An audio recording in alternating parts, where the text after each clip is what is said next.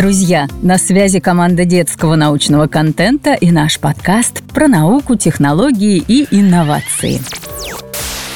Представляем вам шестую серию сезона «Недетские вопросы 2.0». Выпуск 6. Почему мы дрожим и икаем? Икота, Икота, перейди на Федота, с Федота на Якова, с Якова на всякого. Бабушка! Что случилось, Вероника? Замерзла?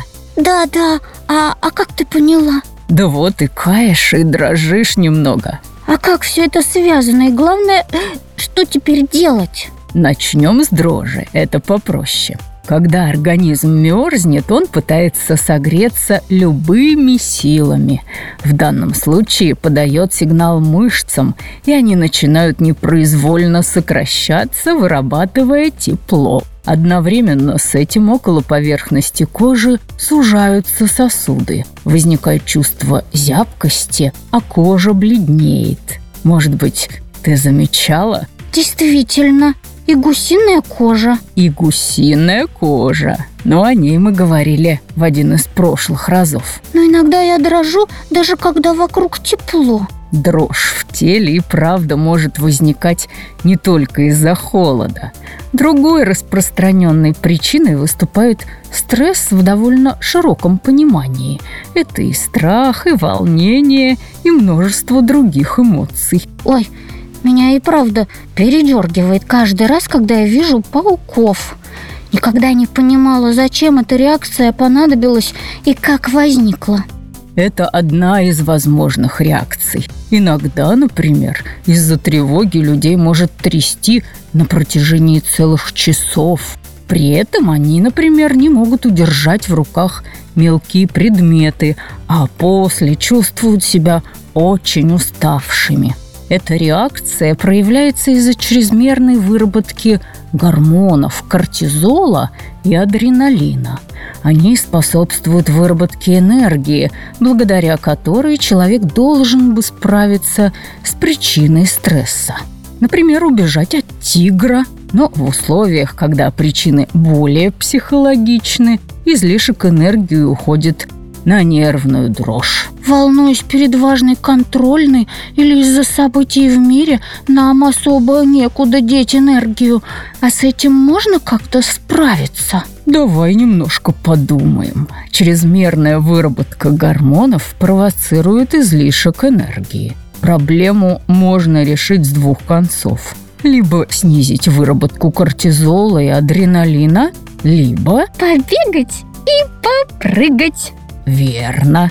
Можно встать и сделать зарядку, а можно действительно выйти на улицу и побегать или поиграть в волейбол. А как снизить выработку тех гормонов? Можно попробовать замедлить дыхание, делать паузы между вдохами и выдохами. Тем не менее, если подобная дрожь появляется часто, лучше обратиться к врачу.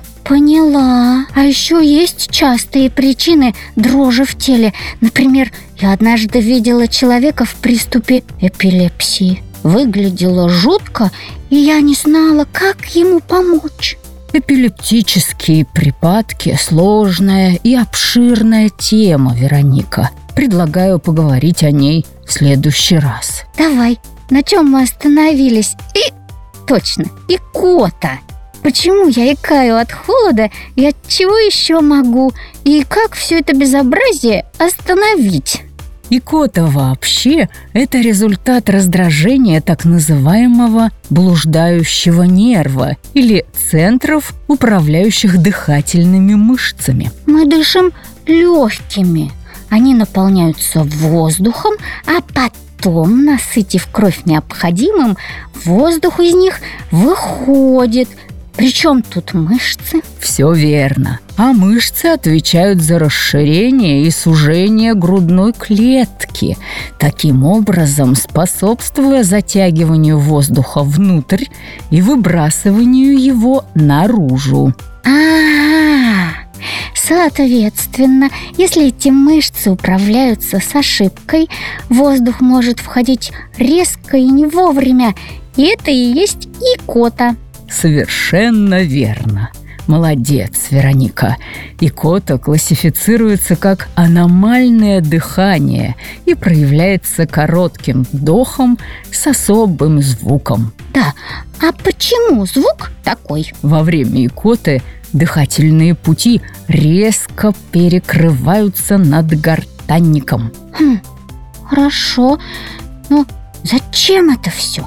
Икота у взрослых в основном предназначена для вытеснения из желудка лишнего воздуха, попавшего, например, из-за слишком быстрого потребления пищи или из-за недостаточно тщательного пережевывания. Еще раздражение блуждающего нерва может быть вызвано, например, переохлаждением. А вот чтобы справиться с икотой, опять же есть два основных метода.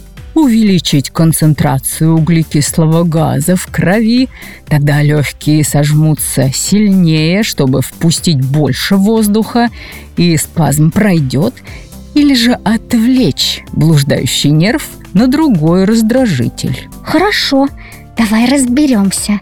Вот первый способ – это про задерживание дыхания. Совершенно верно. А второй – как этот нерв вообще можно отвлечь? Хороший вопрос. Можно сильно высунуть язык и подержать его так. Можно надавить на основание языка и вызвать рвотный рефлекс. Неприятно, но эта реакция для нерва как бы важнее икоты. Действительно неприятно. Есть другие варианты. Можно пить холодную воду через трубочку или мелкими глотками, а можно съесть что-нибудь с очень ярким вкусом. Этот способ мне нравится больше. Люблю кислые грейпфруты. Ой, пока мы разговаривали, икота сама прошла. Так тоже бывает, Вероника. Вообще, если икота не проходит слишком долго, это повод показаться врачу. Понятно. Спасибо. Сегодня мы с ребятами узнали много интересного про дрожь и коту, а главное научились с ними справляться. До новых встреч, друзья! Друзья, в нашей группе ВКонтакте много интересного, и каждый месяц мы разыгрываем книги от детского издательства «Самокат». Для наших слушателей действует промокод ДНК, дающий скидку в 20% на весь каталог издательства. Загляните на сайт издательства «Самокат». Там точно найдутся интересные вам книги. А для того, чтобы следить за новостями и не пропустить новые истории, а также послушать уже вышедшие выпуски, подписывайтесь на нас ВКонтакте и на вашем любимом стриминговом сервисе.